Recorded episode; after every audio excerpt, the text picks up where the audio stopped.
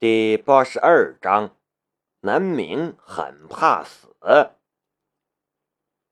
黑暗中，毒猴子一声怒喝：“都给我住手！乱打什么？有火的，点火！”啪嚓一声响，因着某酒店的气体打火机冒出了火苗，在空中飘荡着，就像是鬼火。是不是保险丝烧了？都找点能点的东西，先弄出来点瓜。谁懂电工？去找找看看，开关在哪里？毒猴子在中央指挥若定，有两三个人领命去了。中央站着的还剩下三四个人，提神警惕。在这片黑暗之中。南明突然听到了一丝异样的声音，啪，啪，像是什么东西敲击的声音。这种感觉太熟悉了，盲杖。南明闭上眼，各种声音潮水一般涌过来，在他的大脑之中被过滤，然后成型。分辨别人的声音比自己回声定位要困难得多，但是南明还是感觉到了，多了一个人，一个手持盲杖、走路一瘸一拐的汉子。不，不是盲杖，是一根粗大的钢管儿，在黑暗中。他好像是传说中的夜魔侠一般穿行，悄无声息地跟在一个手持点燃的火机、小心翼翼前行的劫匪身后，然后猛然一棍子把那劫匪打翻了。这一棍子真狠，眼看着那人两眼一翻，干脆利落的昏迷过去。一棍子打翻了那人之后，他伸手摸索了一下，从那人身上摸出来了枪，在他的后腰上还挂了好几把枪，火力强到变态，甚至还挂着一个夜视仪，这是他的战利品。然后他转移方向，向另外一个方向走去。手中的棍子轻轻点动着地面，声音宛若波纹一般扩散出去。谁？谁？毒猴子敏锐地感觉到了不对，他一挥手，熄灭了身边一人手中的火机，却不知道他这么做其实是把自己置身在更危险之下。是谁？出来！再不出来，我就杀死他！毒猴子反手把枪顶在了李慧云的脑门上。此时会来的应该是李慧云的同伴。外面的天空已经浮现出了轻微的晨光，但这陈旧的仓库里却依然一片黑暗。只有顶棚上破碎的孔洞里透出一丝光线，就像是孤零零的星星。李慧云抬头看着那颗星，张着嘴巴，就像是死鱼一般呼吸着。四周发生的一切其实和他已经没什么关系了。落在谁手里，到底是怎么死，又有什么区别？到最后都是个死。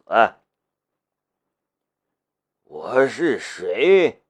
你这么快就忘记了我是谁了吗？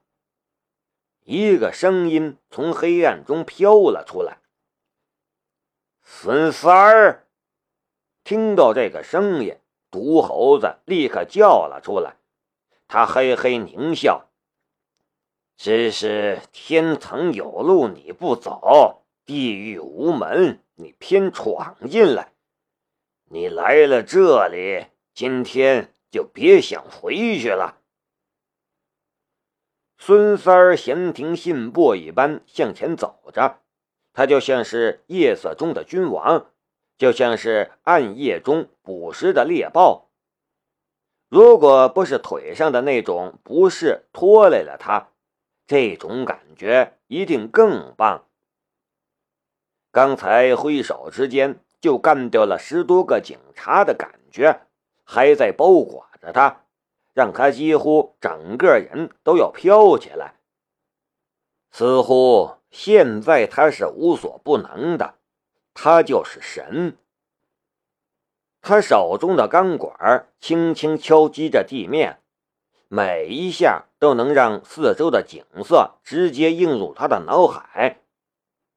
他做梦也没想到，突然有一天竟然有了这样的能力。他不知道这到底是什么原理，他只知道自己突然有了这种特殊的能力。有能力就要用。得到能力之后，本来已经几乎放弃了的孙三儿心思再次活跃了起来。毒猴子，其他人，只要有合适的环境，这一切都不是问题。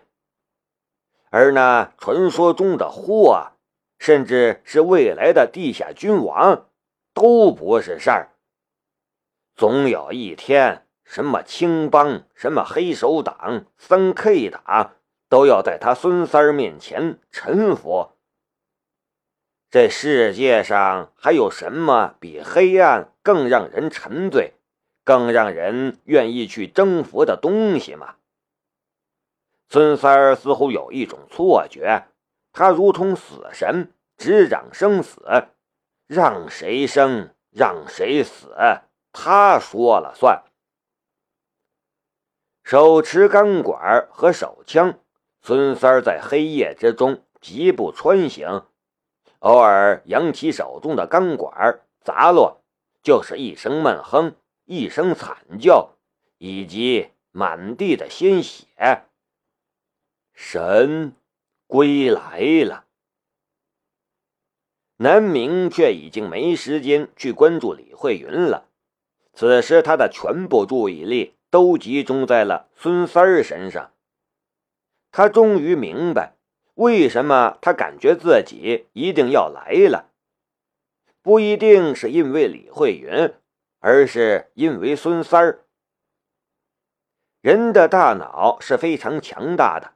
人的潜意识所知道的也比人自己意识到的更多。南明下意识的意识到了什么，却没有办法准确说出来。现在他知道了，盲杖的特殊作用生效了。有教无类，不只是南明，其他任何人用了盲杖，都可以掌握回声定位的能力。对南明来说，这真是件让人百感交集的事儿。一方面，盲杖生效意味着这效果并不仅限于南明自己，他可以将其推而广之，造福更多的盲人；而另一方面，却又让他警惕，或许不能像他之前所想的那样大力推广。因为盲杖同样可以造就出现在这样危险的孙三儿。拥有了回声定位能力的盲人，在某些环境中，甚至比拥有正常视力的普通人更强。你想要开枪就开吧。黑暗中响起了孙三儿的声音。李慧云对我来说已经没什么用了。孙三儿现在真的大彻大悟了，和他拥有的能力比起来，那一点点的毒品算什么？他能做到更多事，得到更多钱。他之所以来，就像是一个得到了新玩具的孩子，想要炫耀自己的新玩具。但是毒猴子却完全误会了他的话，闻言冷声道：“你拿到货了。”他的这个猜想却是合情合理，顿时毒猴子心中杀心渐起。孙三冷哼，不回答。毒猴子这种凡人怎么能了解他的强大？嚯，他是暗夜中的君王，什么货都是他的。既然如此，你也没用了。也别怪我，只能怪你爹了。毒猴子对李慧云道：“就要开枪，要死了。”这一瞬间，李慧云闪过了很多的画面，父亲的音容笑貌竟然都淡了，取而代之的是那淡然的小城，羞涩脆弱的盲眼女子。那两手互牵，走过人行横道的瞬间，齐明来绯红的脸，真想再牵牵你的手啊，明来。李慧云喃喃低语，支棱着耳朵的南明，刚才还在急得团团转，该怎么办？李慧云要被杀死了。他到底该出手还是该自保？此时却听得真切，差点一个大马趴趴在地上。明来，阿云什么时候和明来搞在一起的？阿云这是真情流露了吗？